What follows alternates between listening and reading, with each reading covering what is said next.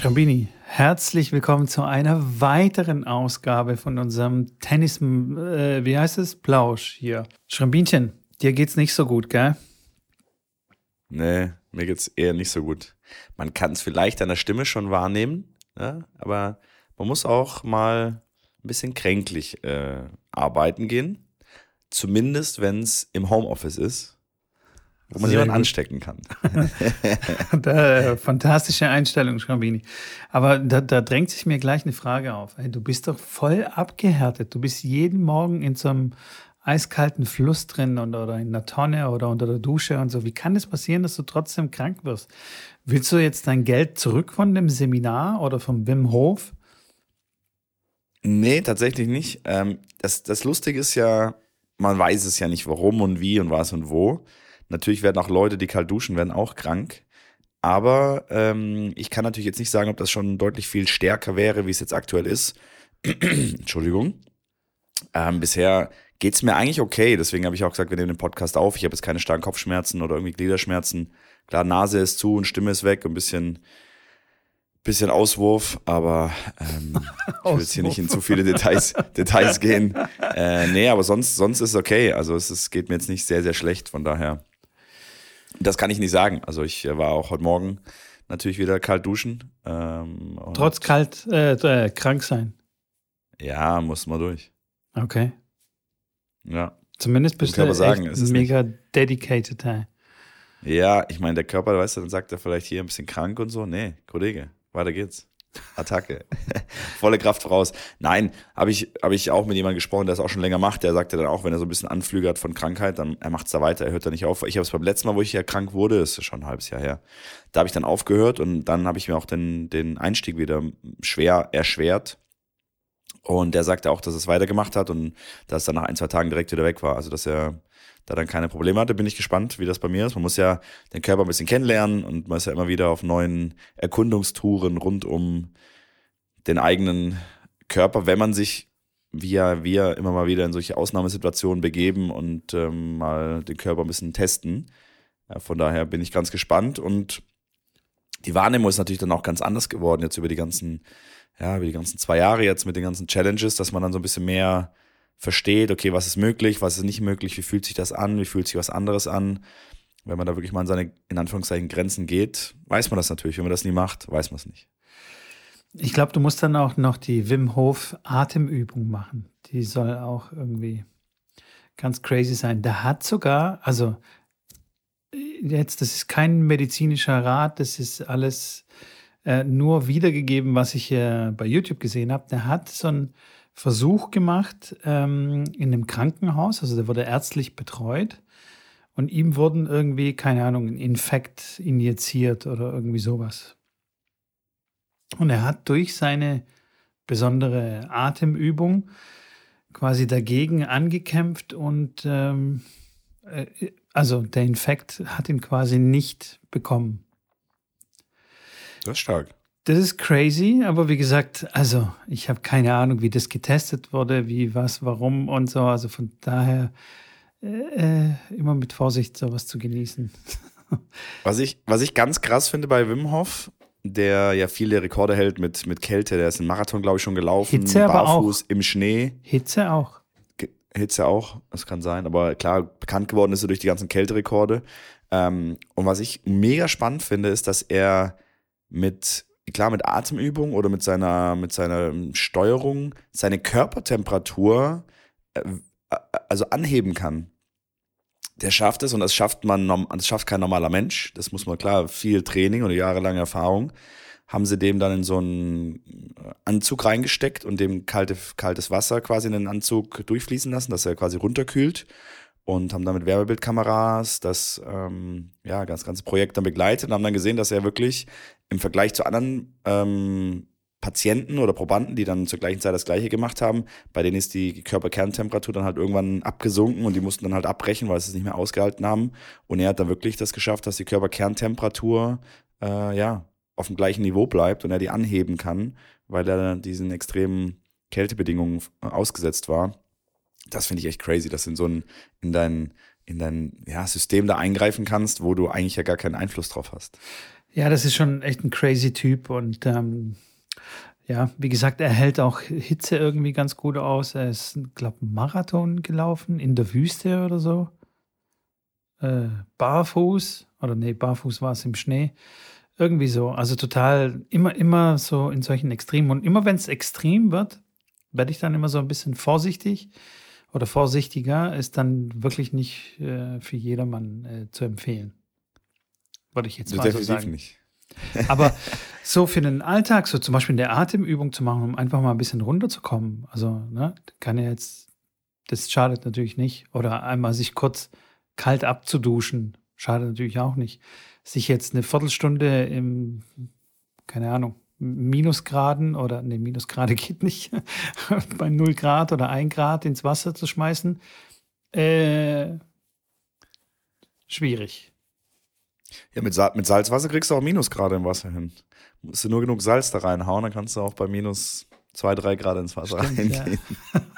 Das wäre doch das, das nächste, so, das nächste Projekt für dich. Boah, ich, also ich meine, ich, ich habe mir jetzt so einen Thermometer gekauft, dass ich mal gucken kann, wie kalt die Elbe dann ist, wenn ich da reinsteige. Ähm, klar waren es dann mal 6, 7 Grad, aber jetzt gerade ist schon so eher Richtung äh, Leitungswasser, so Richtung 14 bis 18 Grad. Ähm, aber ja, klar, ich bin da, ich bin da offen für vieles und erfreue mich da immer wieder dran. Da drängt sich mir auch gleich die Frage auf, wenn du krank bist, kannst du ja die Challenge ja gar nicht machen. Wie, wie geht's dir eigentlich Schwierig, mit der ja. Challenge? Also außer das Gut, Workout eigentlich. kannst du alles machen, oder? Ja. Ja, das stimmt. Wobei so ein Yoga-Workout würde ich jetzt mir auch zutrauen. Also ich muss jetzt nicht jetzt aufs Rad oder draußen gehen, joggen. Ähm, aber so ein, klar, wenn so ein Yoga-Workout auch geht, ähm, das ist jetzt nicht unanstrengend, aber auch nicht so, dass man das jetzt, klar, in Kopfstand würde ich jetzt nicht machen mit meiner Birne. Äh, du musst dich halt irgendwie anpassen. Muss ich mal gucken, wie, wie da was heute geht und dann sehen wir weiter. Aber lesen funktioniert. Mal mal wieder Hörbuch oder auch mal ein paar wirkliche Seiten. Ähm, und klar, kein Alkohol, Wasser trinken ist auch kein Thema. Äh, und was war's noch? Zucker?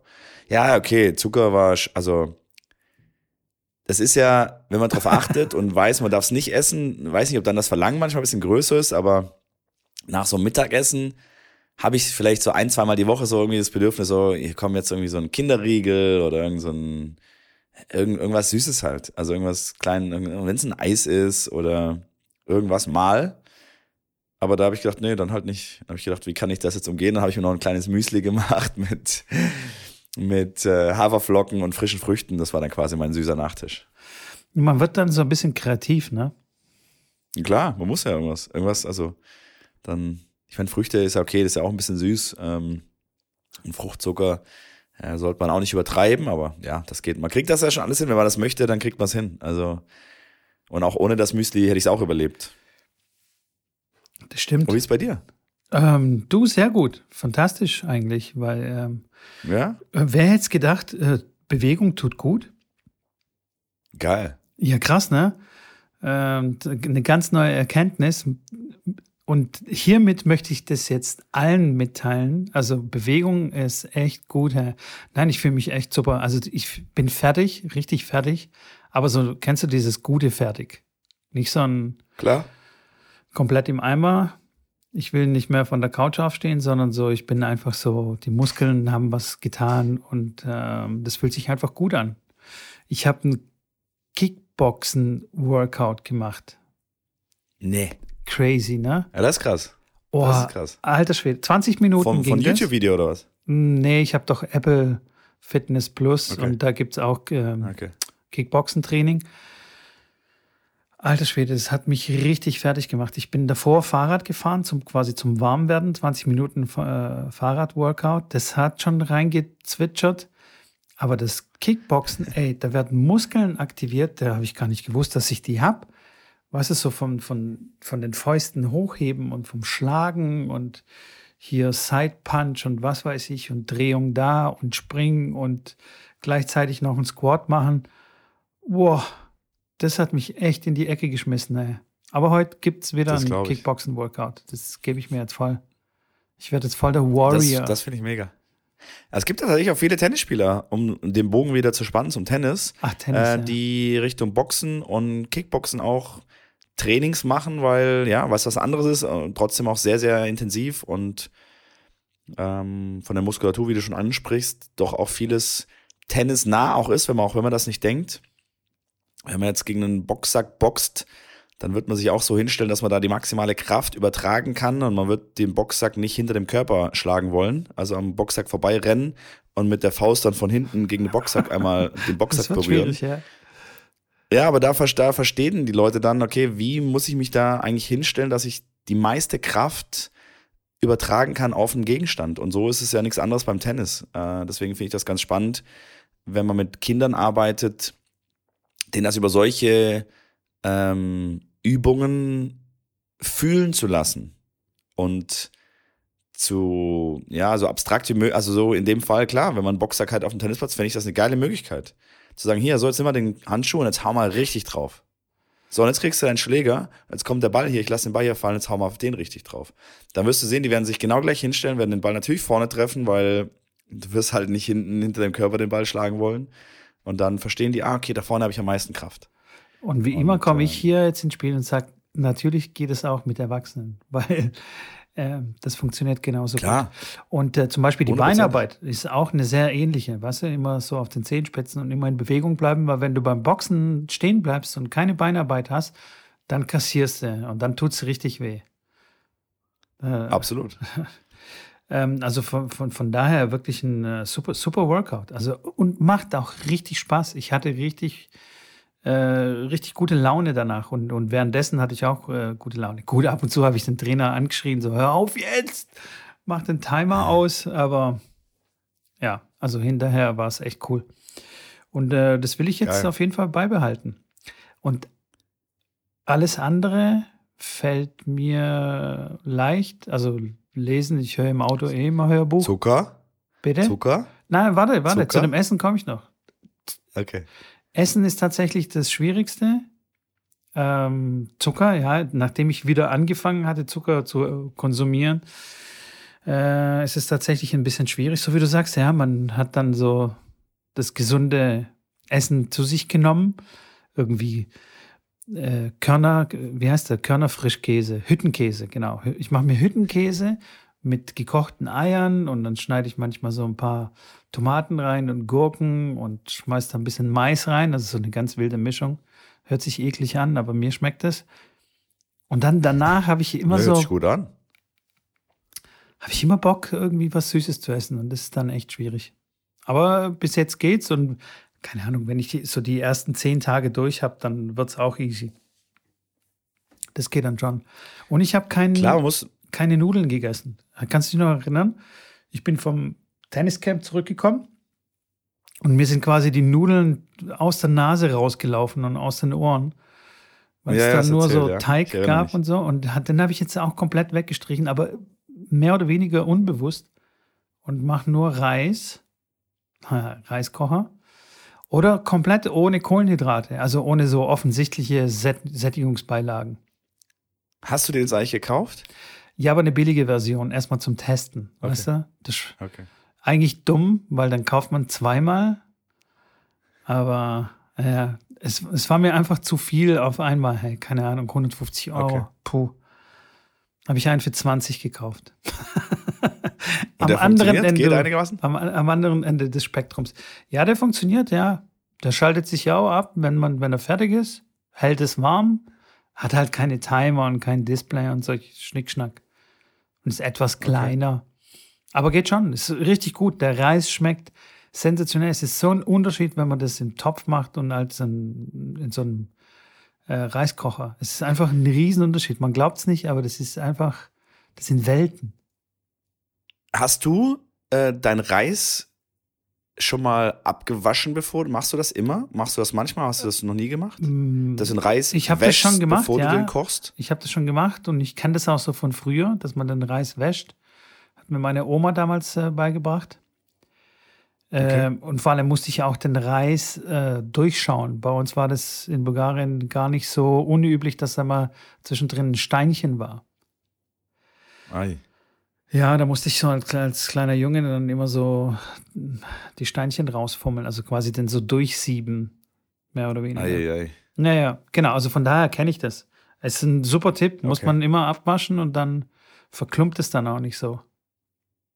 Ich habe das tatsächlich fast noch nie gemacht äh, und dann erst durch die ganze Reiskocher-Geschichte und mich damit mit, mit, mal befasst, dass man den wirklich waschen soll. Und seitdem mache ich das auch. Und wenn man das wirklich mal den Reis in ein Gefäß reinmacht mit Wasser und dann ein bisschen rumwirbelt, dann wird das Wasser ja so milchig und trüb. Ja, Und das muss man quasi den Austausch muss man zwei, dreimal machen, dass es dann klares Wasser bleibt. Da weiß man, okay, die ganzen Verunreinigungen oder was da Reis Stärke dran auch. hängt, ist dann weg. Stärke. Ja.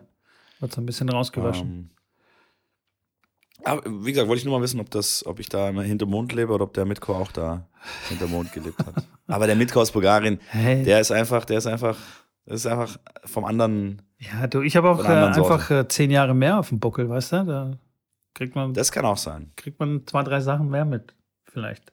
Buckel ist da das richtige Wort. Da, pass auf, ich mache auch äh, Klimmzüge. Den Buckel, äh, den wirst du nicht mehr sehen. Nice, ernsthaft.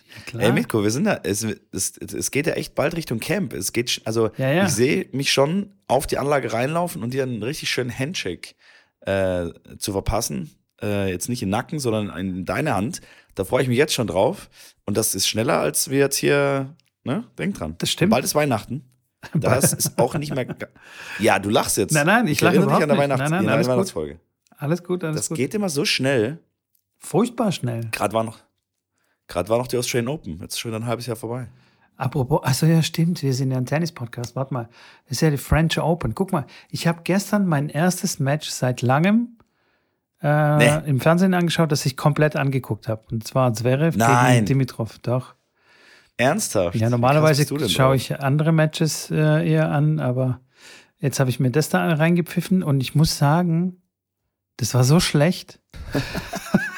Ja gut, Dimitrov hat nicht gut gespielt, da Also, gebe ich dir recht. Das Match war jetzt nicht. Dimitrov äh, ich habe hat- auch geschaut. richtig schlecht gespielt, fand ich. Richtig enttäuschend und der, der enttäuscht mich seit zwölf Jahren. Der nix Richtiges gewonnen hat, nervt mich. Hat mich richtig tierisch genervt. Führt zwei, Ja, ATP zwei. Finals, Alter. Das ist Ja, ja auch schon was. Gut, okay. Und Rotterdam hat er ein, Das zweimal gewonnen oder was. Das hat der Rafa noch nie gewonnen. Ja, ja, ja, ja. Das ist schon, schon okay. Aber, ja, aber war Wusstest nie du? im Finale von einem Grand Slam oder hat keins gewonnen, hat kein Tausender gewonnen. Weiß nicht.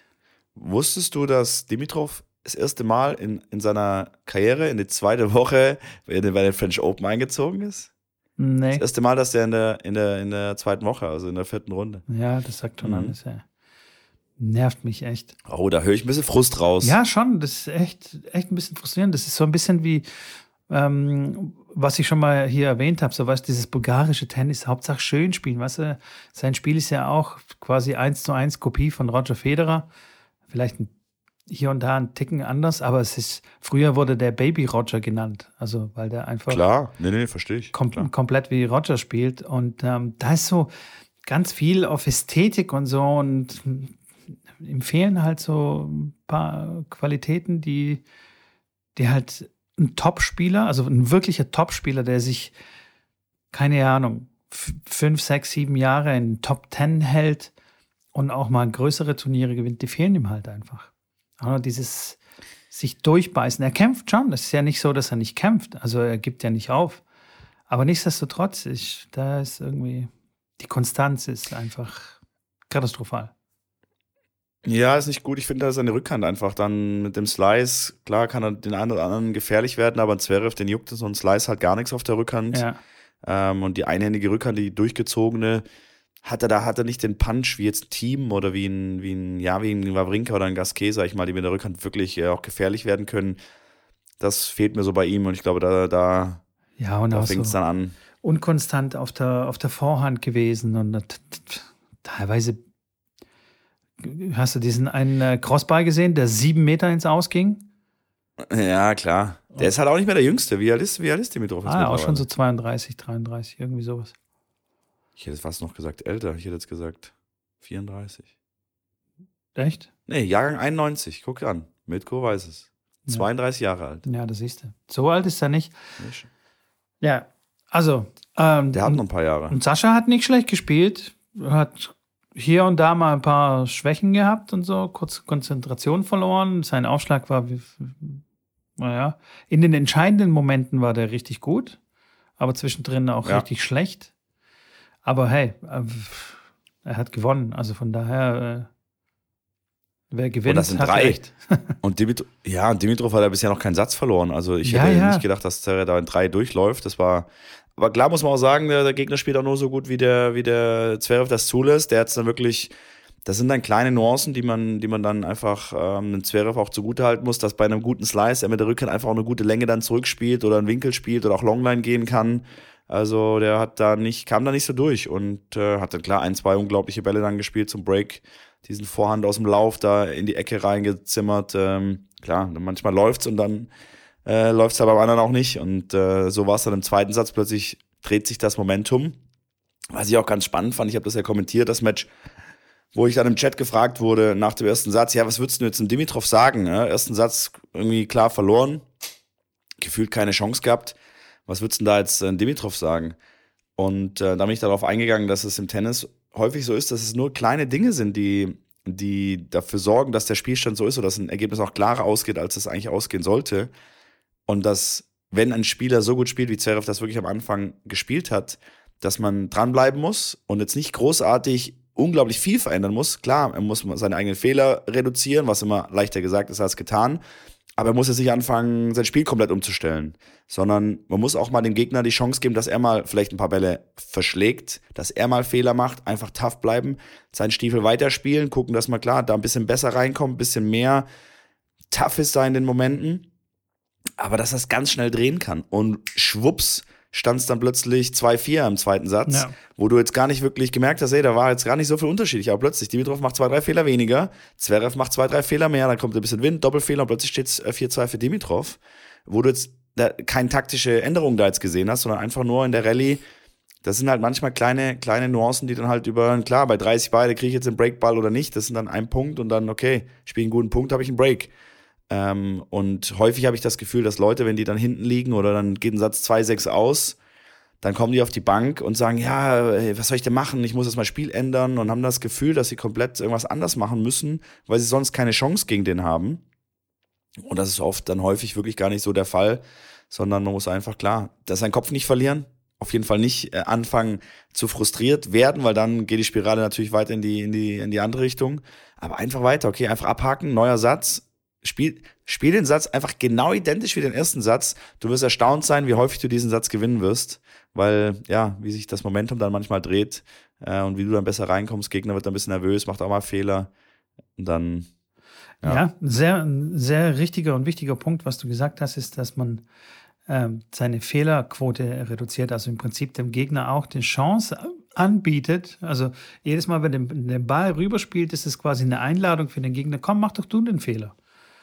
Ähm, und um, um das zu erhöhen, einfach mal ein paar Bälle ins Feld zu spielen, bevor man übereilt versucht, den Punkt zu beenden. Und das ist manchmal wirklich ein, das ist, das ist auch schon Taktik, ja. Also wenn man den Ball einfach mal zwei, dreimal durch die Mitte spielt. Ja, Ja, mein Trainer, da, mein, mein Trainer damals früher zu mir gesagt, Janik, du musst erst dreimal den Ball reinspielen, bevor du irgendwas machen kannst. Also Ja. es wird nicht auf den zweiten Ball ein Stopp gespielt oder irgendwie einen, einen tollen Schlag versucht oder einen Longline-Winner mal aus. Dreimal spielst du den Ball rein, ab dem vierten Ball kannst du es machen. ja. Weil ich war dann auch so eher derjenige, der dann zu früh dann irgendwie schon was kreieren wollte. Und das war so ein ja, relativ simpler Satz, der doch eine riesen Wirkung hat, weil, ja, okay, kümmere dich erstmal, dass du dreimal den Ball reinspielst. Und wir wissen ja eh, dass die Durchschnittsrallye irgendwas zwischen ja, ein Schlag und vier Schläge liegt. Auf Sand vielleicht lass es fünf sein, maximal, als auch in, den- in, den Ligen, wo wir da unterwegs sind. Wenn man das schafft, in jedem Spiel den Ball dreimal reinzuspielen, dann hat man schon einen ganz guten Stand. Auf jeden Fall. Also das ist wirklich, äh, wie soll ich sagen, Taktik Nummer eins. Also mit, mit der Einstellung sollte man immer auf den Platz gehen und nicht, oh, jetzt kommt der Return, jetzt zimmer ich voll drauf, Longline auf die Linie, ins Eck. Und zwar jedes Mal. Ähm, das ist, glaube ich, nicht so, nicht so förderlich. Ja, und so schnell kann sich, kann sich das drehen. Also es auf, auf jeden Fall war sehr spannend zu sehen, aber trotzdem hat mich das Spiel ein bisschen gelangweilt und aufgeregt, weil äh, ja, weil der einfach so schlecht Verlorene gespielt Zeit. Hat. Ja, nee, ja, verlorene Zeit nicht, aber es gab dann interessantere Matches im Nachhinein, wie ich gesehen habe, die, die, die ich besser angeguckt hätte. Zum Beispiel äh, Rune. Ähm, da, das war stark, glaube ich. Ähm, ich habe dann nur die Highlights gesehen. Ähm, aber ich glaube, das nächste Match von Zverev wird, wird interessant äh, gegen den Argentinier, gegen den Sandplatzspezialisten. Das wird dann nicht mehr so einfach, glaube ich. Weil der wird auf jeden Fall den Ball zwei, dreimal ins Feld spielen können. Ohne zu übereilen. Ja, Echeverry, Echeverry heißt der gute Mann. Unbekannt, ungesetzt. Ähm, ja, ist im Viertelfinale. Es gibt ja immer, es ist ja jedes, jedes Jahr in Roland Gross, ist ja irgendeiner, den du nicht kennst, der dann plötzlich ins Viertelfinale vorstoßt oder ins Halbfinale. Äh, haben wir ja jedes Jahr gehabt. Bin ich auch gespannt. Der, der Nishioka äh, war der erste Satz 7-6 und dann 6-0, 6-1 im ja. zweiten, dritten vom Platz gefegt. Nishioka, ja, bei allem Respekt, natürlich jetzt auch kein, kein Riesensandplatz-Spezialist, äh, aber hat es immerhin auch in die, in die Runde der letzten vier geschafft als Gesetzter. Und äh, bin ich auch gespannt. Also da wird sich, wird sich sicherlich einiges tun. Vor allem wird der gute Mann, also seine Schuhe äh, kaputt laufen, der wird keinen Ball äh, abschenken, weil das ist ja die Chance seines Lebens. Also der ja, wird klar, rennen, bis er, bis er umfällt. Da werden sie raustragen müssen weißt aus dem Platz. Ja, weißt du was krass? Ich meine, Zverev, klar, dass er mal ein Halbfinale vom Slam kommt, das ist jetzt nichts mehr ganz äh, so Seltenes. Das war ja ganz lang dieses, dieser Fluch, dass er nicht über ein Viertelfinale rauskommt beim Slam. Wenn er jetzt das Halbfinale schafft, wenn er gegen Echeverry gewinnt, wo er natürlich haushoher Favorit eigentlich ist, äh, dann wird er gerade mal die Punkte verteidigen vom letzten Jahr. Er wird also gerade mal seinen Ranglistenplatz halten. Das einzig Positive ist, dass danach bis zum Ende des Jahres er einfach keine Punkte mehr zu verteidigen hat und jeden Punkt, den er irgendwo holt, geht dann aufs Konto mit drauf, weil natürlich äh, ja jetzt genau vor zwölf Monaten da böse umgeknickt ist gegen Rafa. Und ich finde es auch immer wieder spannend, wenn ich ihn sehe, dann auf dem Platz, wo es passiert ist, wenn er dann wirklich da in die Vorhand reinrutscht, er ist auch einmal ausgerutscht und hingefallen. Ah, das ist immer so eine kleine Schocksekunde, weil natürlich ist es auch in seinem Kopf, aber er scheint das ganz gut verarbeitet zu haben, sagt, er fühlt sich wohl. Natürlich die Bedingungen äh, sind gut, auch wenn die Bälle wirklich sehr schlecht sind dieses Jahr, äh, das, was ich äh, gehört und mitbekommen habe, dass sie sehr schnell aufgehen und dann einfach nichts mehr rauskommt. Die Spieler wirklich auch von der Bespannung her, Beseitigungshärte schon ein, zwei Kilo weiter runtergehen, damit sie einfach nochmal ein bisschen mehr Knall dann auf den Ball kriegen, weil die einfach, ja, dann wie tot sind in kurzer Zeit. Sicherlich kein gutes, äh, keine gute Werbung für den Ballausstatter bei den French Open. nee. Aber auch die Wetterbedingungen sind jetzt gerade nicht optimal. Also gestern war der Wind schon ziemlich störend und wobei das natürlich keine Ausrede ist. Also äh, die sollten damit umgehen können und so weiter und so fort. Aber nichtsdestotrotz ist es trotzdem nervig, wenn du dann keine Ahnung, Dimitrov hat so ein Lob durchgehen lassen und der wurde dann vom Wind erfasst und geht halt an die T-Linie schon fast. Also so krass war der Wind. Ja, ja. Also übertrieben gesagt, aber. Ja, abends. Abends windet es da immer ein bisschen mehr. Äh, über den Tag. Ich meine, jetzt, man kann ja gar nicht, das hat ja gar nicht geregnet. Also die letzten zehn Tage French Open war ja immer gefühlt Sonne, schönes Wetter. Ähm, jetzt bei mir hier in Dresden ist es heute der erste wirklich regnerische Tag seit langem. Ähm, da können wir uns echt nicht beschweren. Wobei ich sage, wenn ich dich anschaue und, und dann Wetter und Mitko in einem Satz verwende, dann ist ja schon wieder, geht's ja schon wieder los. Deswegen äh, vermeide ich das jetzt hier. Aber was das Wetter angeht, können wir uns echt nicht beschweren. Ja, ja, ich gehe auch gar nicht drauf ein. Das ist alles gut. Alles ja, gut. zu Recht. Zu ja, aber das sind äh, auch noch ein paar äh, Kuriositäten so äh, bei den French Open passiert. Angefangen auch gestern, oh, ja. gestern beim Match äh, von Zverev, dass er, ich weiß nicht, das war glaube ich nach dem zweiten Satz, musste er sich spritzen und dann hat er die Schiedsrichterin gefragt und die hat gesagt, ja, okay, alles klar, geh raus. Davor war glaube ich Diskussion, weil sie äh, nicht wusste, oh, ist das jetzt eine Toilettenpause, als Toilettenpause zu werten? Und so, dann hat er gemeint, nee, sag mal, spinnst du? Also ich muss vielleicht vier, fünf Mal raus, also es ist keine Toilettenpause. Dann hat sie das abgeklärt, alles gut. Dann war der draußen und wurde dort vom Supervisor irgendwie, äh, der hat ihn gesehen, dass er sich die Spritze da irgendwie ans Bein oder an den Bauch, keine Ahnung wohin, und war da völlig aufgelöst. Was machst du? Was ist da los? Das, das geht doch nicht, hol doch einen Arzt und so. Und, ähm, also der war überhaupt nicht im Bilde, was, warum der eigentlich nach hinten kommt. Und äh, das ist so ein bisschen schwach von der Organisation. Ich meine, das wissen die ja nicht seit gestern, dass er Diabetiker ist.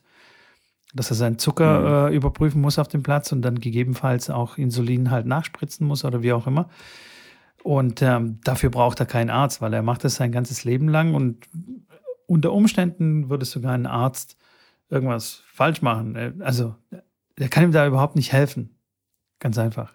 Ja, das Problem, das Problem lag da drin, glaube ich, auch, dass er normalerweise, also klar, er testet das natürlich, der ist Typ, typ 1 Diabetiker, also ich habe mir auch Ärzte schon diagnostiziert, dass er mit Leistungssport äh, braucht er nicht anfangen, dass er das, dass das absolut gar keinen Sinn macht.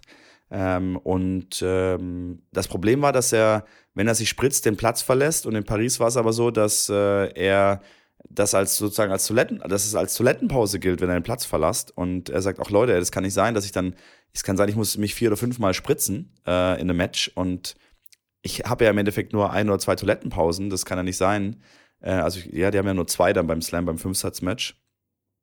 Und das ist äh, lebensgefährlich. Also er sagt ja wirklich, wenn er, wenn er sich nicht spritzt, und das ist ja so, klar, das äh, ist ja lebensgefährlich dann irgendwann ab einem bestimmten ja, ja, Punkt. Natürlich. Und dass er dann natürlich die, das Turnier kritisiert und sagt, Leute, das, das, kann nicht, das kann nicht sein, da muss es eine Regelung für geben. Ähm, ja. ja vor allem normalerweise, glaube ich, hat er sich auch auf mal Platz. am Platz gespritzt ja, genau. und in Paris musste er quasi halt davon, davon vom Platz, weil die halt gesagt haben, nee, du spritzt dich halt nicht auf dem Platz. Und naja, auf jeden Fall ist da, wird es auch wieder da eine neue Regelung geben, weil definitiv ist das jetzt hier noch relativ unklar und so ein bisschen im Graubereich, weil natürlich kennt das keiner äh, ganz genau und da gibt es jetzt keine genauen Regelungen, aber ich bin mir sicher, dass es da für Zverev da sicherlich eine Lösung gibt, äh, wo dann alle mit einverstanden sind. Ja, also es kann ja wohl, also es gibt so viele Leute, ja. die mit dieser Krankheit leben müssen und also ja. ich finde, es sollte irgendwie voll okay sein und äh, also, dass es da überhaupt gar keine Diskussion gibt, dass er das kurz auf dem Platz machen kann. Also, weißt du? Wie wenn man sich ein Griffband äh, umwickelt. Ja, das, aber das, das, okay, da kann ich aber verstehen, wenn der eine oder andere dann sagt, nee, ich, ich würde ungern jetzt in TV-Kameras oder mit den Zuschauern sehen, wie der sich eine Spritze reinspritzt, weil dann heißt es, keine Ahnung, was spritzt er sich da rein, die Leute wissen es nicht und dann äh, geht, geht, die, geht die Reise rum von wegen wie und auch kann ich verstehen, wenn der eine oder andere sagt, na, finde ich jetzt irgendwie nicht so cool. Ähm, auch hygienisch und so weiter, klar, normalerweise mit einer Spritze, dann desinfizieren und, und mit unter ärztlicher Aufsicht. Aber die Leute, du weißt es ja selber, die Leute haben doch keine Ahnung. Dann sehen die den, wie der sich eine Spritze reinhaut und dann sagt die Mutti auch krass, guck mal, der hat sich jetzt irgendwas reingejagt und hat keinen Plan, von was sie redet. Kann ich verstehen, dass der eine oder andere einfach sagt, komm, es ist eigentlich besser, wenn du es off-court machst. Ja. Dann muss es aber ganz kleine Regelung dafür geben. Also, Vielleicht kann uns hier jemand aufklären, der, der ein bisschen mehr Ahnung davon hat oder vielleicht selber irgendwie damit zu tun hat. Ich glaube nicht, dass es so eine Spritze ist wie beim Arzt. Weißt du, so eine Riesending mit so einer 5 Meter Nadel und äh, es sieht aus, als wäre der irgendwie Nein, am.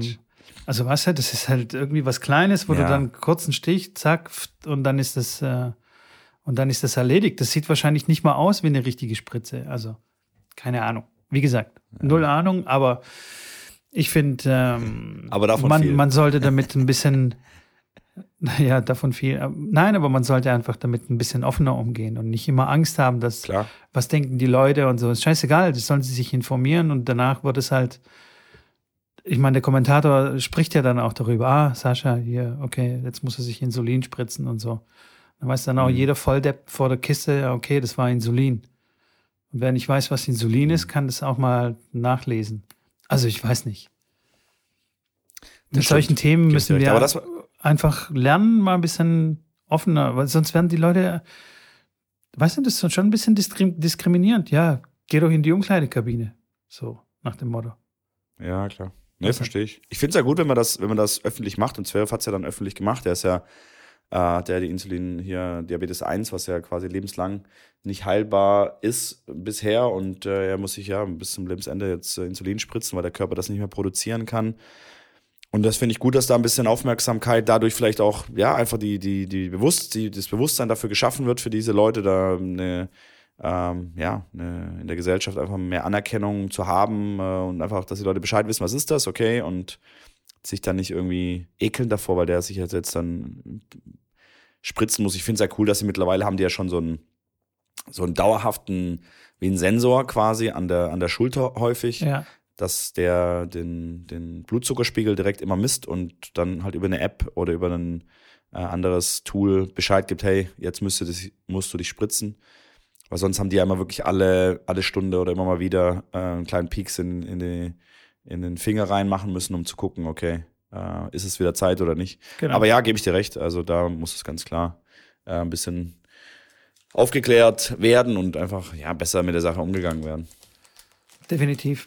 Ähm, das Zweite, was, was mir so aufgefallen ist, Ja.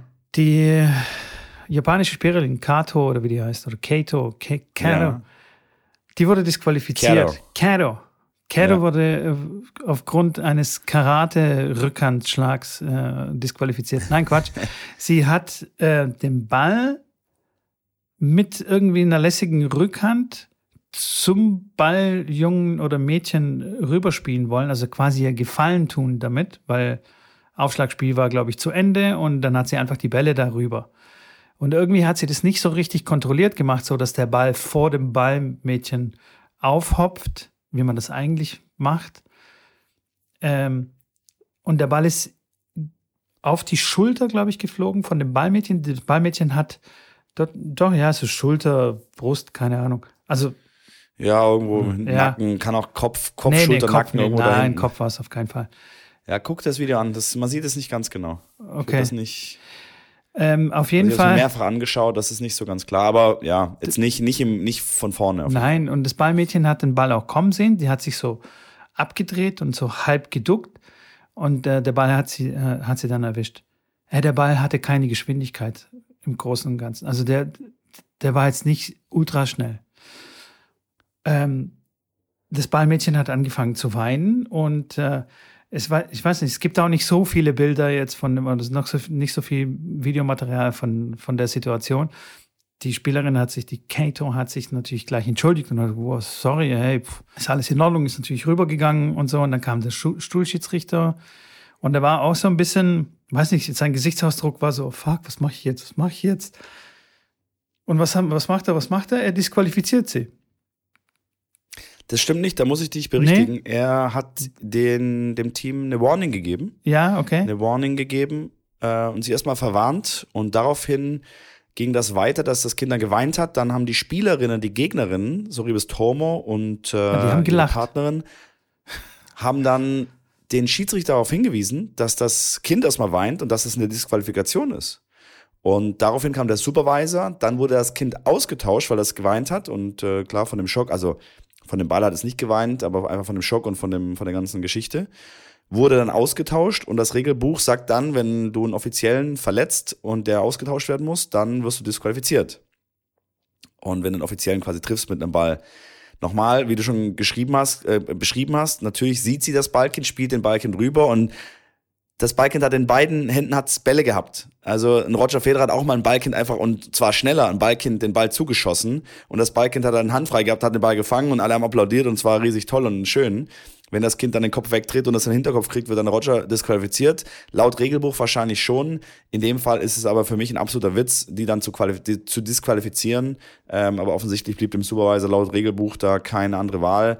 Mm, Wobei ich da auch sage, da muss man einfach äh, ja, Menschenverstand walten lassen. Also sie guckt das Ballkind an, die führen in dem zweiten Satz. Das war jetzt kein aus Frust geschlagener Ball. Absolut sie nicht. guckt erst zum Ballkind, spielt das ganz klar in die Richtung zum Ballkind, dass es direkt fangen kann. Das Ballkind stand aber schon bereit und hat den dem Team auf der anderen Seite wollte dem quasi, wollte denen schon den Ball zuwerfen, hatte halt in beiden Händen einen Ball und war halt nicht in der Lage, diesen Ball halt einfach vorbeizulassen oder äh, sich halt einfach wegzudrehen oder wie gesagt, selbst mit sich der Hand den weggedreht. anderen ab. Sie hat sich weggedreht, aber wurde halt Ja, ja, trotzdem ja, aber weg, also knapp er erwischt. auszuweichen von dem Ball, Ja. weg, wegdreht, ja, im letzten Moment. Ähm, und, und ja, dass, das, dass er dafür qual- disqualifiziert wird, finde ich, äh, finde ich absolut ein, ein Unding.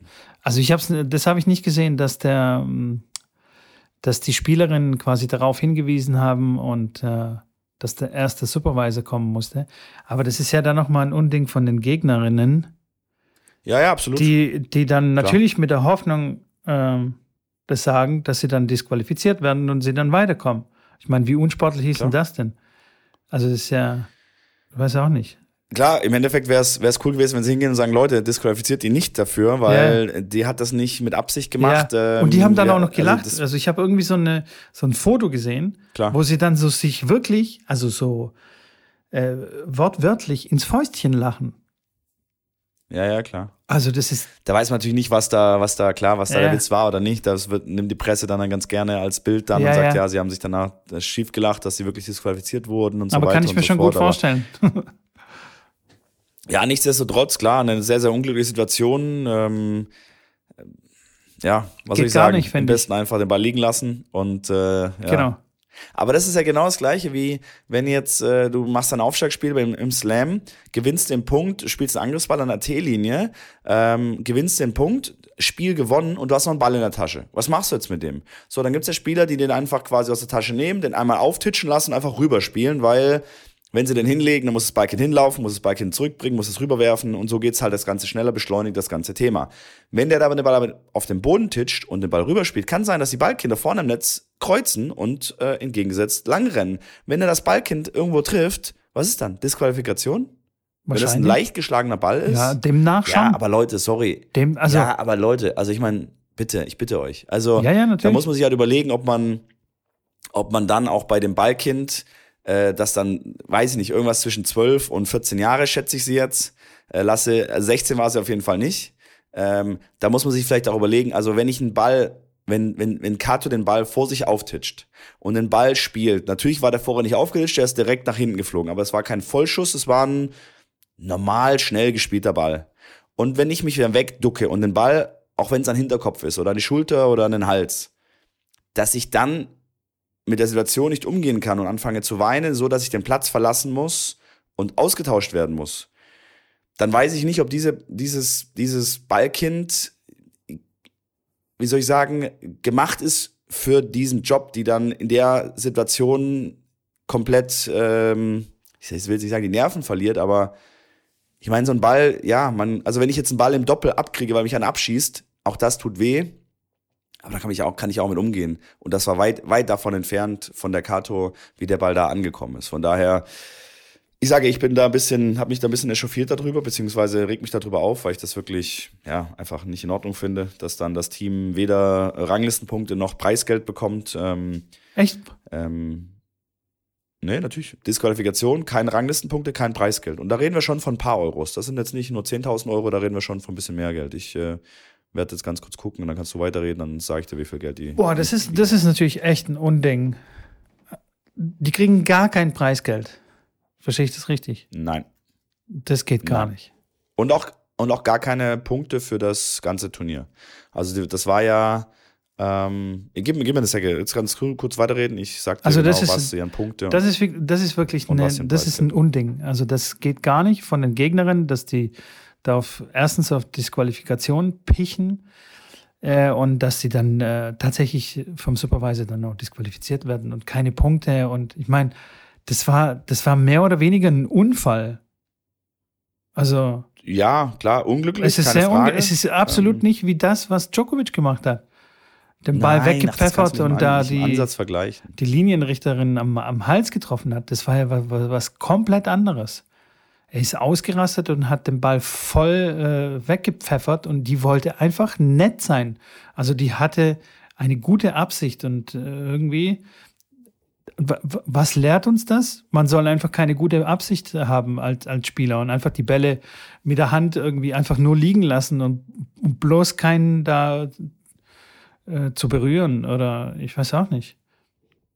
Ja, also ich habe es gerade rausgefunden. Also klar, sie ist ja Japanerin und Japanerinnen sagt man danach, dass sie sehr, sehr höflich, sehr freundlich sind. Ähm, ich kenne ihren, ich habe ihren Trainer gekannt, mit dem sie äh, gearbeitet hat vor, ja, vor einem Jahr haben die, glaube ich, aufgehört miteinander zu arbeiten, der mir auch jetzt nichts anderes bestätigt, als dass es ein ganz, ganz liebes Mädel ist, mit dem habe ich kurz geschrieben gehabt. Ähm, die haben die dritte Runde gespielt. Das war die ähm, Runde, wo der Verlierer 43.000 Euro bekommt. Mhm. Und wenn sie gewonnen hätten, hätten sie 80.000 bekommen. Also die 43.000 bekommen sie nicht. Und von den Punkten wären das 240 Punkte gewesen. Was jetzt auch nicht so wenig ist, wenn man, wenn man ja bedenkt, wenn sie jetzt ein normales äh, Turnier spielt, zum Beispiel jetzt ein, ein 500er-Event, da kriegt der Gewinner halt ja 470 Punkte. Das ist jetzt ein großes WTA-Turnier. Bei den kleineren WTA-Turnieren, ähm, ja, da kriegen die auch, dann kriegen die 250, 270 Punkte für einen, für einen Doppelsieg. Also ein WTA-Turnier, was sie jetzt gewonnen haben, eigentlich, weil sie die dritte Runde erreicht haben, aber die Punkte nicht kriegen, wie gesagt, wegen der Disqualifikation. 80.000, ich meine, die waren auf dem Weg zu gewinnen, also dann hätten die wahrscheinlich auch 80.000 bekommen müssen. Möglich. Plus eine Option weiterzukommen, ja. Das, ist, das ist schon extrem bitter. Das ist wirklich extrem bitter, weil das sind auch gerade so Spielerinnen, die wirklich das Geld auch bitter nötig gehabt hätten, denke ich. Absolut. Absolut. Vom Doppel, beim, vom Doppel lebst du von den Slams. Ja. Von den, von den anderen Turnieren, da kannst du, da kannst du nicht von leben. Also im Doppel, ähm, als, als, ich sage, ich habe ja gerade so ein bisschen zusammengefasst, was es da an Punkte gibt und, und Preisgelder gibt. Jetzt beim Grand Slam zum Beispiel, wenn du den Titel holst, sind 600.000 pro Team. Ähm, klar, ist eine sehr, sehr ordentliche Summe. Das wird natürlich auch jedes Jahr erhöht, natürlich auch bei den, ähm, bei den, bei den Doppelpaarungen und beim Doppelevent, ähm, nicht nur jetzt beim Einzel oder in der Quali. Aber wenn man jetzt äh, mal nimmt, ein kleineres WTA-Turnier und da mal reinschaut in die, ähm, in die Gewinner, also das kleinste WTA-Turnier zu 125er WTA, kriegst du als Gewinner 160 Punkte und bekommst als Gewinner 15.000 Euro, wenn du das WTA-Turnier gewinnst. Ja, das ist ein Schiss Wenn du Wind, bei, ja. bei den French Open, wenn du bei den French Open ins Hauptfeld einfach reinkommst und, und dann 0 und 0 verlierst, kriegst du 17.000 Euro.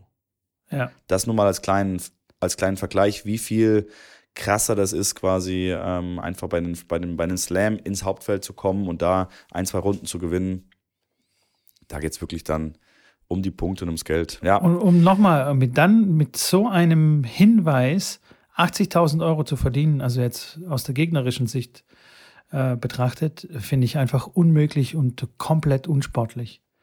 Das geht gar nicht. Ja, die haben sich über die 80.000, die freuen sich Ja, jetzt genau. über die 80.000. Ja. Plus Option, ähm, dann noch weiterzukommen. Ja, das ist halt im Tennis auch generell halt, äh, weißt ja selber, jeder ist da sich selbst am nächsten und äh, natürlich wurden sie selber vielleicht mal vom Schiedsrichter beschissen in einem, in einem Grand Slam Match und haben deswegen verloren und äh, sehen das dann als äh, ja, ausgleichende Gerechtigkeit, wie auch immer. Trotzdem bin auch deiner Meinung, das Also- geht gar nicht und So ein bisschen Sportlichkeit wie, wie Alcaraz zum Beispiel, der einen Aufschlag von, ich weiß nicht mehr von wem, ähm, der war knapp an der, an der Linie und der Schiedsrichter gibt ihn aus. Alcaraz läuft nach vorne, wischt ihn weg und sagt, nein, der war gut. Also so brauchen, Ja. solche Sachen brauchen wir mehr. Ich kann mich an ein Doppel erinnern, ich weiß nicht, ob du das gesehen hast, die Szene, aber diese, diese sehr gute Doppelspielerin, äh, die Inderin von früher, Mogur, Mirza, Mirza, genau. Mirza macht einen Volley und ähm, irgendeine, keine Ahnung, wer das war, sprintet nach vorne, weil der Volley ziemlich kurz war und kurz vorm zweiten Mal aufhopfen, äh, nee, sorry, der Ball ist zweimal aufgehoppt, also richtig offensichtlich. Und dann spielt sie ihn zurück und ich weiß nicht, ich äh, glaube, die, die Mirza hat ihn dann irgendwie auf die Seite geschlagen, weil sie sich schon, ah, nee, die Mirza hat schon die Hände hoch und hat sich gefreut und das war Matchball, glaube ich sogar. Und dann sagt die Gegnerin, sagt, oh, ich weiß nicht, ich war, ich war so im Rennen, äh, keine Ahnung, ob das, also der war so offensichtlich, also wirklich, wenn du das dann in der äh, Zeitlupe oder in der Wiederholung gesehen hast, das war einfach, das kannst du nicht leugnen. Unfassbar unsportlich. Einfach zu sagen, einfach nicht zu, den Mut oder was auch immer, die Ehrlichkeit zu besitzen, Ja, zu sagen, hey, ja, nee, Ja, ist Ja, schwierig. Mitko ist schwierig. Also es ist ein schwieriges Thema. Ähm, ich bin da grundsätzlich deiner Meinung, dass ich das schlecht finde, wenn da jemand bewusst quasi das nicht zugibt oder bewusst unsportlich ist.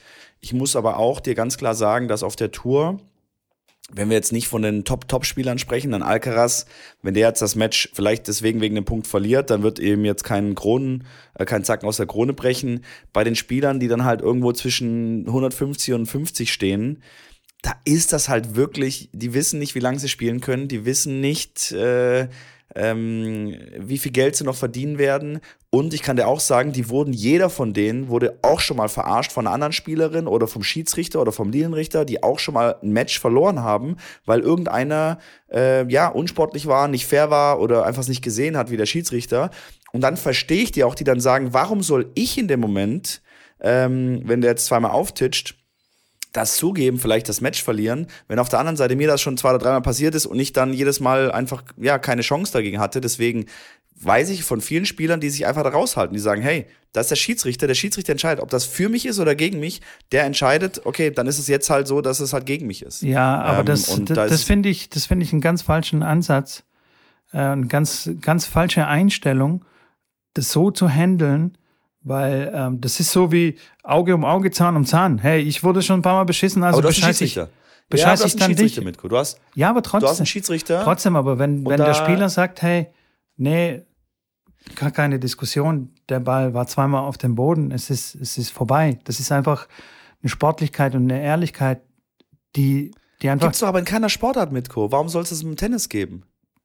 Ja, aber es gibt Leute, die, äh, die solche Sachen dann. Ja, aber dann wer macht zugeben. das? Aber wer macht das? Das macht, das macht ein, das macht ein Alcaraz, das macht ein Team, das macht ein Federer, die ein paar Millionen auf dem Konto ma- haben und die gar keinen auch Stress mehr andere. im Also, Leben haben.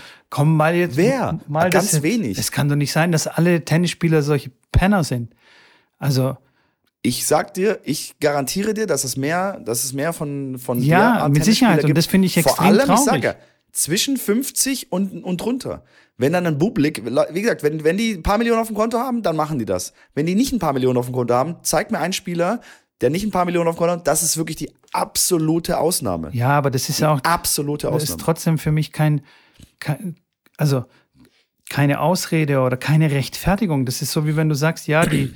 Die ärmeren Leute, die wissen halt nicht, wo sie äh, Geld herkriegen, Essen herkriegen, also fangen sie an zu stehlen. Und da, pff, Ja, das kannst du nicht vergleichen mit, Ja, wenn du auf der Tour spielst und dann nach, nach, nach China fliegst für einen Challenger und dann im Viertelfinale richtig verarscht wirst und deswegen äh, das Match verlierst. ja, aber deswegen mache ich das dann nicht dann ein Turnier später, mache ich das doch nicht das Gleiche, Nee, nee, nee, nee, nee, aber nein, nein, Ja, nein, nein, nein, nein, genau aber die jetzt warte mal. Argumentation. So, du verlierst, du verlierst, okay, du verlierst viel Geld, du verlierst deine Chance auf, äh, auf eine, was auch immer. Ähm, so, und jetzt kommt, im, jetzt kommt irgendwie zwei Wochen später, kommt eine ähnliche Situation, wo du jetzt das zugeben musst, was der andere Schiedsrichter oder andere Spieler da nicht gemacht Ja. hat. Und dann stellst du dich hin und sagst, ich gehe wieder raus und verliere wieder viel Geld und muss vielleicht jetzt Tennis aufhören, weil ich mir einfach es nicht mehr leisten kann. Jetzt übertrieben, zugespitzt gesagt. Dann will ich dich in der Situation sehen, wie du sagst, ja, nee, klar, war der zweimal aufgeditscht, krieg halt das Break jetzt und geh halt wieder raus Ja, auf den doch, Platz. natürlich. Aber ähm, Natürlich, weil du damit, sehen. damit, das- das damit zeigst du dann wirklich, dass du Charakter hast und dass du, ja, Mitko. Ja, was denn? Es ist dein Job, es ist dein Leben. Natürlich zeigst ja, du, aber dass dann du da sagst du doch Charakter nicht, hast, dass du aber beim Job da du ja auch bescheißt. Also, dass das so dann okay ist, wenn, wenn, wenn man kurz davor ist, seinen Job Weiß zu verlieren, zu bescheißen. nee, das hatte, das finde ich auch wieder ein schlechtes, schlechtes, schlechtes Beispiel. Äh, nochmal, es gibt, ja, weil es einen Schiedsrichter da oben gibt, der das entscheidet, Mitko. Das ist nicht deine, du, bist- du bist ja nicht der, der bescheißt. Der Schiedsrichter entscheidet und die Entscheidung vom Schiedsrichter steht. Es gibt in jedem Sportart Schiedsrichter und zeig mir eine Sportart, wo es gibt auch da, selbst im Fußball, guckst dir an, wie viele Fehlentscheidungen gibt und läuft der Spieler dann zum Schiedsrichter hin und sagt, ja, nee, sorry, das, ich habe ihn mit der Hand berührt. Das gibt's ganz, ganz, ganz selten mal und das wird nicht im Meister Meisterschaftsspiel sein, weil der wird sagen, hier, gut, jetzt ist es eh vorbei mit Video Assistant Referee. Von 100 Situationen, wo es eine Schwalbe gab, wie oft ist der Spieler hingegangen und gesagt, sorry, war mein Fehler, tut mir leid, gib mir die gelbe Karte, es war schlecht von mir. Okay, das haben die mal gemacht. Und nochmal, aber da geht es um eine Schwalbe, dass er eine gelbe Karte kriegt, wo da nichts auf dem Spiel steht. Nochmal im Tennis, die, die sind so hart jeden Tag, die trainieren sich, sich den, den, das Blut vom Kopf runter, um dann, um dann mitzuerleben, wie sie dann äh, beschissen werden vom Schiedsrichter, um dann in der Situation, wo du dann mal einfach sagen kannst, hey, nee, das ist jetzt ausgleichende Gerechtigkeit, der Schiedsrichter ist da oben, der entscheidet und manchmal entscheidet er für mich, manchmal entscheidet er gegen mich. Ich werde aber nicht jedes Mal, wenn er, wenn er falsch entscheidet und, ähm, und das zu meinen Ungunsten ist, werde ich ihn berichtigen. Ähm, aber jedes Mal, wenn es zu meinen Gunsten wäre, sagt der andere Spieler, sagt, nee, ähm, will er nicht berichtigen. Ja, wo kommen wir denn dahin? Also dann ja, kann aber ich wo kommen wir denn dahin, sagen, Leute, wenn, also, wenn alle, wenn alle so denken? Äh, Wenn nicht mal einer anfängt, Das ist doch so, wenn Mitko. nicht einer Das ist anfängt doch so. zu sagen, hey, nee, war so und sich die anderen mal ein Beispiel an dem nehmen. Ja, ich weiß, das klingt so ein bisschen Mitko, romantisch. die lachen ja. den doch aus. ja, aber sollen sie Der denn wird doch Der ausgelacht. wird doch nicht ausgelacht. Natürlich, weil jeder sagt, der ist doch der, wie doof ist der denn? Der Schiedsrichter hat entschieden, dass er zweimal aufgeditscht war. Er hätte das Break bekommen und er hat gesagt, nee, Schiri, der war nicht zweimal aufgeditscht. Dann hat er das Match deswegen verloren. Die, die, die, die- also die, die sagen ja, wie doof, wie doof kann man sein? Schiedsrichter entscheidet, Ende aus, weiter geht's. Also ich kann dir sagen, dass derjenige, dass derjenige nicht, dass da keiner geht und sagt, boah, also wir gehen dahin. Ja, wir mit viel Abstand, mit viel Lebenserfahrung, mit viel Erwachsensein sagen, hey, das ist ein ehrlicher Typ, ähm, finden wir cool. Ich finde das auch cool, verstehe mich nicht falsch, ich finde das scheiße, wie es gerade ist. Ich sage dir aber nur, du wirst es nicht ändern können. Und derjenige, der damit anfängt, der wird damit nicht durchkommen. Es müssen ja, es müssen alle machen und das wird nicht, das wird nicht der Fall sein. Weil dafür ist es die, ist die Tennisszene, du weißt es selber, in, bei den Juniors geht's ja los, bei den Kleinsten geht's los äh, und das zieht sich durch bis, es geht nur, ich muss gewinnen um jeden Preis. Ich weiß. Ich will da hochkommen. So. Und da ist, da ist dieses Fair, der Fair-Play-Gedanke, den kannst du dir sonst wohin schmieren. Ich weiß, aber das finde ich extrem traurig. Also, dass, dass es Bin so ich bei ist. dir? Und, und das, und das, so. und dass die Spieler und wa- was ich auch wirklich faszinierend finde bei den Fußballern ist, dass die ganz genau wissen, dass danach von ungefähr 47 Winkeln alles gefilmt ist und dass jeder sehen kann, dass das eine Schwalbe war oder dass das unfair war oder dass er ihm voll ins Gesicht gekickt hat. Genauso wie die Tennis, wie die Spielerin von 40 Winkeln man sehen kann, dass der Ball eindeutig zweimal aufgehoppt ist. Und zwar so eindeutig, dass man das echt schon nicht leugnen kann. Also es ist schon so offensichtlich. Und dass man dann trotzdem sagt, äh, ich weiß nicht, I don't, I don't know. Äh. Und dann, dann du stehst du wie ein? Idiot da. Dann bist du der volle Idiot. Und Nee. Sehe ich nicht so. ja, aber Du hast so einen Schiedsrichter da oben, der entscheidet, äh, das, ist dein, das ist dein Fair-Play-Gedanke, der das dann berichtigt. Und ich verstehe das. Und es ist ganz toll, wenn man auf Instagram dann sieht, Alcaraz hat den Ball weggewischt, alle applaudieren, Standing Ovation, mega geiler Typ, hey, guck mal, der ist der Beste. Verstehe ich. Kann ich nachvollziehen. Wenn du ein paar Millionen auf dem Konto hast und dir das scheißegal ist, dann macht Nein, das aber jeder. deiner- und wie gesagt, Ja, diese Situation weiß. gibt's ja nur von den Großen. Die Situation gibt's nur von den Großen. Warum siehst du das auf, auf dem ITF? Siehst, du siehst keinen auf Tennis-TV beim ITF-Niveau, wo sowas passiert? Ja, ich weiß, aber trotzdem ist es doch keine Rechtfertigung. Trotzdem ist es doch keine Rechtfertigung, wenn du sagst, hey, Das ist ein Schiedsrichter, das entscheidet. nein, aber es ist trotzdem keine Rechtfertigung, dass wenn dich einer bescheißt, dass du dann genauso deine Fresse hältst oder dass du trotzdem dann nicht sagst, warum hat denn da keiner die Größe? Warum kann, kann denn da keiner sagen, ja, okay, ist halt so. War halt. Ich war Hab ich nicht dir am Ball dran. Ganz einfach. Ich war einfach nicht am Ball Hab ich dran. Ja, aber habe ich dir versucht zu erklären, weil es um, um Ranglistenpunkte und Geld geht Ja, und das- um, um die Existenz. Das und, verstehe ich. Und dass dann Schiedsrichter steht, der das entscheidet. Und ähm, manchmal entscheidet er für mich, manchmal entscheidet er gegen mich. Und nochmal, ich kann nicht jedes Mal, wenn er gegen mich entscheidet und falsch liegt, ihn berichtigen. Äh, auf der anderen Seite macht es aber keine Sau. Also das, äh, also das, da würde ich persönlich, ich würde das genauso machen. Also wenn ich auf der Tour wäre, dann würde ich sagen, und du wirst beschissen als Spieler von deinem Gegner und vom Schiedsrichter. Das passiert. Äh, äh, gewollt oder ungewollt. Das ist einfach eine Sache, die, die passiert täglich. Überall auf den Tennisplätzen, wenn ein Stuhlschiedsrichter oben steht, passieren Fehler.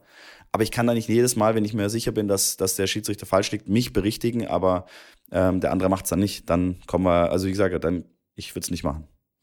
Wenn du es machst, Respekt. Da kommen wir, da dann dein- dein- kommen wir jetzt nicht weiter an diesem Punkt. Äh, jetzt würde ich sagen, sein. wir fragen mal die, unsere Zuhörer, ähm, was Ja, sie denn meinen und können uns ein paar, paar Nachrichten schreiben zu diesem Thema. Ich, ähm, ich habe das bestimmt auch nicht immer gemacht. Klar, ich habe dann bestimmt auch mal meine Fresse gehalten. Wenn der Ball mal, oder keine Ahnung, wenn der Schiedsrichter irgendwie falsch lag oder, oder was auch immer.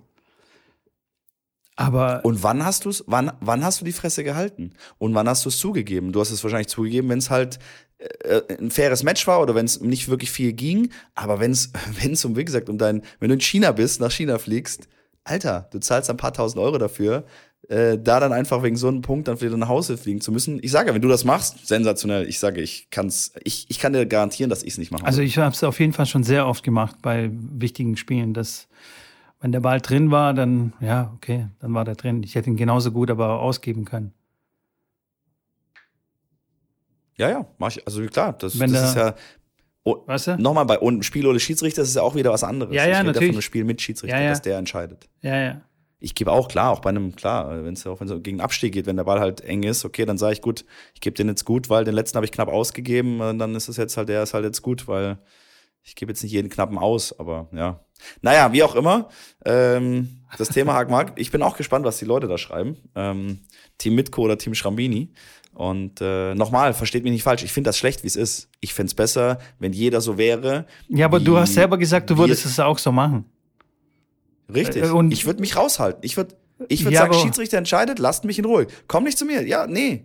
Ich habe schon Matches verloren, weil der Schiedsrichter gegen mich entschieden, äh, äh, also gegen mich entschieden hat, weil da drüben, weil der andere auf der anderen Seite ähm, unsportsmanlike war oder hat es dann halt nicht zugegeben, weil er sich auf den Schiedsrichter berufen hat. Okay, dann berufe ich mich halt auch jedes Mal auf den Schiedsrichter, weil dann ist es ja auch wieder ausgleichende Gerechtigkeit, weil wenn der Schiedsrichter, wenn die Fehler machen, die werden ja nicht immer nur Fehler machen, die gegen mich gehen, sondern die werden auch Fehler machen für mich. Und das wird dann wie bei Netzrollern irgendwann ausgleichende Gerechtigkeit sein. Und dann werde ich vielleicht auch mal ein Match gewinnen und Geld, mehr Geld verdienen und mehr Punkte bekommen, weil halt eine Fehlentscheidung so durchgeht und ich dann halt in dem Moment Glück gehabt habe. Und genauso, genauso habe ich dann auch mal Pech und dann ist meine Neutralität auch wieder gleich, gleich, gleichgerecht. Glaubst du an Karma? Ähm, glaubst du an Karma, dass ich jetzt, äh, also weiß ich nicht. Ich glaube nicht so an Karma, dass ich jetzt, wenn ich jetzt irgendwie irgendwas Schlechtes mache, mir dann Schlechtes widerfährt, äh, dass das auf jeden Fall passiert. Ähm, natürlich glaube ich, dass wenn man gute Dinge macht, auch ähm, irgendwo äh, einen positiven Einfluss hat und dass das auch positiv Guck mal, das wäre zum Beispiel kann. was Positives. Und dann würde Karma dann wieder. Etwas Positives zurückgeben. Irgendwann, in irgendeiner Art und Weise. Aber man macht es nicht in dem Mag Moment. sein. Und dann ist man ein Mag Arsch. sein. Du entscheidest dich quasi Karma- ein Arsch wenn Karma- zu sein. Das Wenn Karma, dich in den Arsch und. Karma, ja, ja, wenn das begründet wäre und das äh, mit Studien belegt ist, dann kann ich mir vorstellen, dass vielleicht der eine oder andere das auf dem Tennisplatz auch so macht. Weil er sagt, Karma ist mir wichtig. Ich brauche kein Geld. Ja, Kann sein. schauen wir mal. Wir werden sehen. Naja, gut. So, Leute, ich meine Stimme. Ja, Ich muss, ich muss jetzt, jetzt habe ich mich ein bisschen in Rage hier auch noch geredet. Es ist äh, meine äh, Temperatur oben gestiegen. im äh, Leistungszentrum leicht erhöht. Der Kopf ist auch leicht errötet bei uns beiden. An dieser Stelle will ich aber noch mal ganz kurz sagen, dass ich ganz sicher bin, wenn wir jetzt die Mikrofone ausschalten, dass äh, wir hier uns äh, ein Handshake geben würden und uns umarmen würden und sagen, klar, okay, man kann auch mal ein bisschen Meinungsverschiedenheiten haben. Das ist ja auch gut so, dass wir uns nicht gegenseitig in den Arsch kriechen. Und von daher. Ähm, schön, ja, schön ich hitzig heute. mich- Hitzig. ja, ja, ja, ja, muss auch mal sein. Nee, aber ist ja okay. Das ist okay. Alles andere ist auch langweilig. Man muss auch mal sagen, wie es ist. Und der Grundgedanke, dass wir beide wollen, wie es gerne wäre, da sind wir einer Meinung. Nur wie halt die Realität ist, sage ich, die wirst du nicht ändern können und die wird immer so bleiben. In diesem Sinne. Ja. Fang jetzt nicht schon wieder Nein, an. ich fang nicht ich an. schon wieder. Ich frage nicht an, Mann. Komm, mach, mach den Podcast jetzt zu hier. Hey. Wenn, wenn euch mehr hitzige Diskussionen gefallen, dann vergesst natürlich nicht, den Abonnier-Button zu drücken. Ähm, äh, genau, subscribt uns ja auch gerne auf, auf YouTube, auf Instagram. Die ganzen Kanäle sind ja sicherlich äh, überall zu finden. Schrambini oder Mitko-Tennis äh, auf Instagram und da findet ihr auch den Rest. Ansonsten, ja, freuen wir uns über Nachrichten, was ihr darüber denkt. Da bin ich diesmal sehr gespannt, weil so hitzige Diskussionen haben wir nicht ganz so häufig. Und ähm, Oder am besten Ja, kommt ich- zu uns in den Discord-Channel. Den Link dazu findet ihr dann in der Beschreibung. Und dort können wir äh, direkt dann äh, äh, mit der ganzen Community quasi diskutieren. Perfekt. Wer noch kurz entschlossen ist, noch ganz so kurz entschlossen ist es nicht, aber zum Tenniscamp zu kommen, das ist die letzte Augustwoche. Ähm, sorry, die letzte Augustwochenende. Und zwar handelt es sich da um den 25. Freitag bis 27. Sonntag. Freitagnachmittag, spätabend oder Nachmittagabend geht's los mit einer kleinen Session. Und dann Samstag, Sonntag wird viel Tennis gespielt, viel Spaß gemacht. Und äh, freue ich mich auf jeden Fall schon riesig. Es sind noch ein paar Plätze frei. Wer Lust hat, dazu zu kommen, meldet euch. Und dann kriegen wir das auch hin. Sehr gut. In Also, diesem Sinne habe ich, glaube ich, jetzt alles gesagt. Ja. Und wenn du nichts mehr hast mit, Ich würde ich bin auch äh, mich bis nächste Woche verabschieden. bis nächste Macht's Woche. gut und ciao, ciao.